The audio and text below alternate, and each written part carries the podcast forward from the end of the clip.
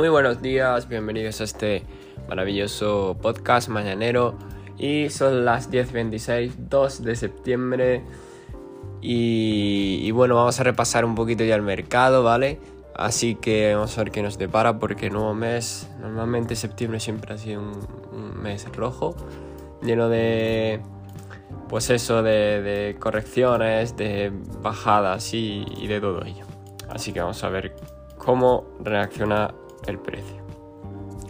Muy bien, partimos del diario con Bitcoin. El diario con Bitcoin pinta bien por ahora, ¿vale? Eh, porque está creando otro rango y, y, ya pasa el tiempo y Bitcoin aún no cae. Entonces eso, pues, ¿qué, qué queréis que os diga? Pero es, eh, bueno, buena señal por ahora, ¿vale? Eh, ya sabemos que en caso de rebote se puede ir perfectamente a los 22.000, 22.200, ¿vale? La invalidación de este escenario sería la pérdida total de los 19.500, ¿vale? El soporte que ha tenido siempre en 4 horas. Y en 4 horas, como vemos, sí que está alcista, ¿vale? Eh, tiene fuerza, tiene desarrollo, tiene velas de absorción por la parte baja, por la zona de los 19.000, lo cual es muy bueno. Formando un rango, ¿vale? Eh, un rango de manipulación, todo porque todo este rango ha sido movimientos de manipulación, así que normalmente después de esto suele haber una expansión, ¿no? Así que normalmente toca esperar.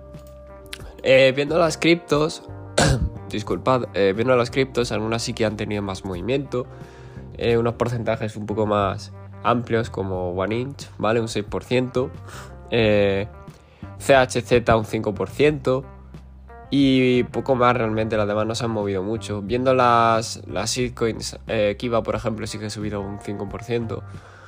Y, y poco más con respecto a, las cripto, sinceramente. Eh, la dominancia de Bitcoin ha bajado, ha perdido los 40, ¿vale?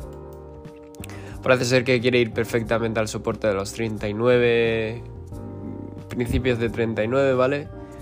Y mucho cuidado, ¿eh? Mucho cuidado porque se está acercando ya a niveles interesantes. El oro por parte, pues otra vez rechazó y está rebotando en el mismo soporte donde rebotó, que son los 16, perdón, los eh, 1700, 1690, por esa zona de ahí, ¿vale? Y poco más. Eh, al oro no se le ve muy agradable, la verdad. No es un gráfico muy fino, por así decirlo. Si nos vamos a los índices ahora, el Nasdaq, ¿vale?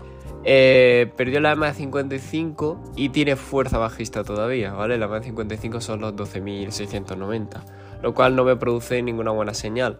Pero sí que es cierto que ha dejado una mecha de absorción y un rebote al soporte de los 12.057, lo cual yo esperaría ver un poquito de reacción o de esperanza. El SP500 no hay mucho que comentar, ha rebotado en el soporte de los 3.900, ¿vale? Eh, y poco más, a ver cómo reacciona este rebote porque es crucial para que no se pierda esta direccionalidad alcista que se supone que deberían tener los índices según los inversores, la cual yo lo comparto, pero viendo los indicadores no, no es mucho, no hay mucha esperanza porque muchos indican que no está bien la, la situación. Y poco más, la verdad. Eh, el mercado no se ha movido mucho. Ahora vamos a ver el fin de semana. Espero que no tenga muchos movimientos eh, fuera de lo común. Y ya está. Recordad que este podcast eh, no es consejo de, de inversión ni nada de eso. Y nos vamos a ver ya el lunes.